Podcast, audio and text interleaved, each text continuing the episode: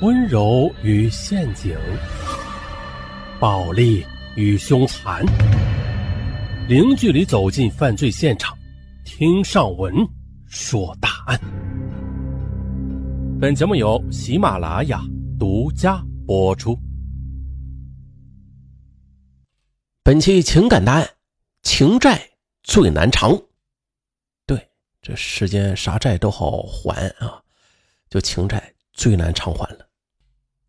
陈小军，一九八四年出生在黑龙江绥化市绥陵县，父母都是农民。大他七岁的姐姐远嫁河南，为供儿子念书，陈父在绥化市一工地做最辛苦的泥瓦工。二零零三年八月，陈小军接到了哈尔滨理工大学的录取通知书。可是，在半个月之后，父亲为了多赚钱，违规替人顶班，因过度劳累，从脚手架上跌落。摔成了重伤，最终啊是因为脊柱受伤，高位截瘫了。一个月之后啊，陈父出院，因事故他占主要责任，公司支付了全部的医药费之后，承诺每个月给三百元的生活费，就不再管了。父亲倒了，姐姐家境又一般，陈小娟就打算放弃念大学啊，把家给撑起来。可是啊，陈父死活不同意，如果儿子不去念书的话。那这个家以后就更加没有希望了。在一家人僵持不下时，陈小军的高中同学李岩出现了。李岩比陈小军小一岁，这父母都是农民，家里一个弟弟一个妹妹正在念书。李岩呢是陈小军的同桌，其实早在高二的时候，二人便悄悄的恋爱了。只是在高考结束之后，李岩只考取了一所高职，听说男友要辍学的消息之后。他坚决前来阻拦，不行，这个大学你要是不读，那就太可惜了呀！不像我，我再怎么努力也考不上名牌大学。我现在就去工作，供你念书。女友为自己牺牲，陈小军不忍心，他不答应。见说不动男友，李岩竟然跑到医院跟陈小军的父母表明了决心。两位老人是既感动又高兴。一再承诺啊，保证让儿子不辜负李岩。李岩又是回头啊，跟自己的父母说啊，呃，自己啊打算打工供弟妹念书。李家父母没有阻拦。就这样，陈小军如期的到学校报到了。李岩也是跟他去了哈尔滨，在理工大学附近的一个餐馆做起了服务员。当时陈小军的学费是申请了助学贷款。但是生活费那全部得由李岩去筹集啊！不但如此，他还要按月寄钱给自己家，再就是帮着陈父缴齐药费，非常辛苦。为了多赚钱，他白天在餐馆打工，晚上就到酒吧里做服务员，每天睡眠不够五个小时。女友的付出令陈小军是既感动又内疚，他唯有埋头苦学，不辜负女友和所有人的期望。李岩在学校附近与人合租了一套不到四十平米的公寓，每到周末，他就为陈小军改善伙食。更令陈小军感动的是，李岩自己舍不得吃，舍不得穿，一有余钱的时候啊，就为他去添置一些不错的运动品牌，不至于让他在同学面前太没面子。二零零七年七月，陈小军大学毕业，签约了深圳的一家通讯公司。一个月后，他带着李岩赶赴而去。在他的心中，深圳的机会特别多，他要好好赚钱，孝敬父母，还要给李岩幸福。然而，现实却很残酷，两人没有积蓄，在市区连房子都租不起，只有到郊区的城中村租住。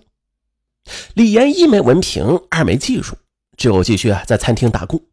可是，更令他们沮丧的是，陈小军因为刚刚大学毕业，这实习啊技术不过硬。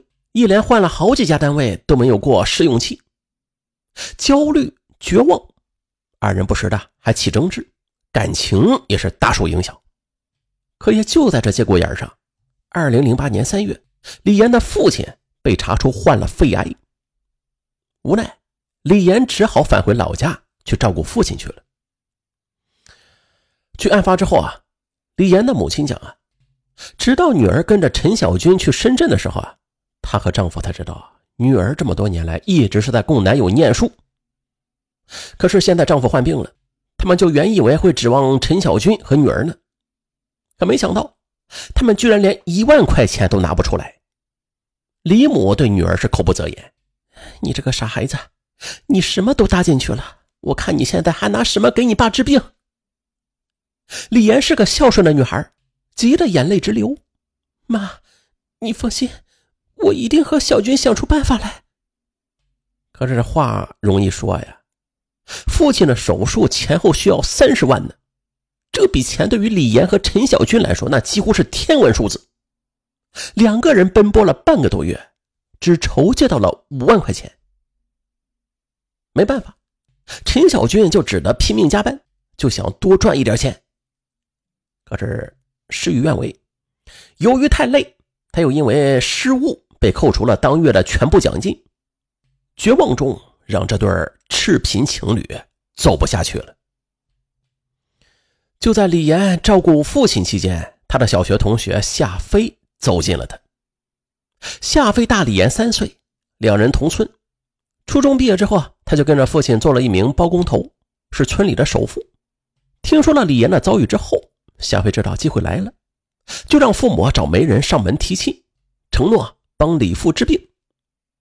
权衡利弊，李岩同意了，很快就和陈小军提出了分手，并且迅速的和夏飞订了婚。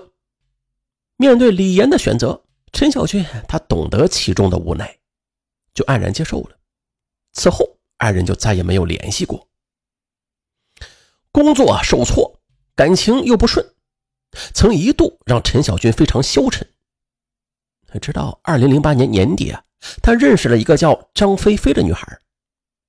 这女孩比陈小军小一岁，是绥化市人，两个算是老乡。张菲菲在大学毕业之后，在深圳的一家家政公司做财务。她个性活泼，朋友很多。两人相识没几天呢，他就拉着陈小军到处参加老乡聚会。在他的带动之下，陈小军啊就有了朋友圈。人也主动自信了，工作也渐渐的有了起色。二零零九年四月，在张菲菲的鼓动之下，陈小军就跳槽到了另外一家规模更大的通讯公司。又是半年之后，公司外派他到尼日利亚工作，年薪三十多万，还有不少补助。陈小军就征求张菲菲的意见，张菲菲毫不迟疑说：“你去吧，锻炼两年，我等你回来。”程小军是惊喜交集，他和张菲菲相处了这么久，他早就喜欢上她了，只是考虑到自己一无所有，他没有敢开口。现在这层窗户纸啊，由这个直率的女孩给捅开了，两人就此确立了恋爱关系。临出国前，张菲菲特意带着陈小军回家见了一次父母。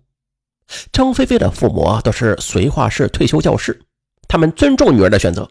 而陈小军的父母呢，对张菲菲更是满意。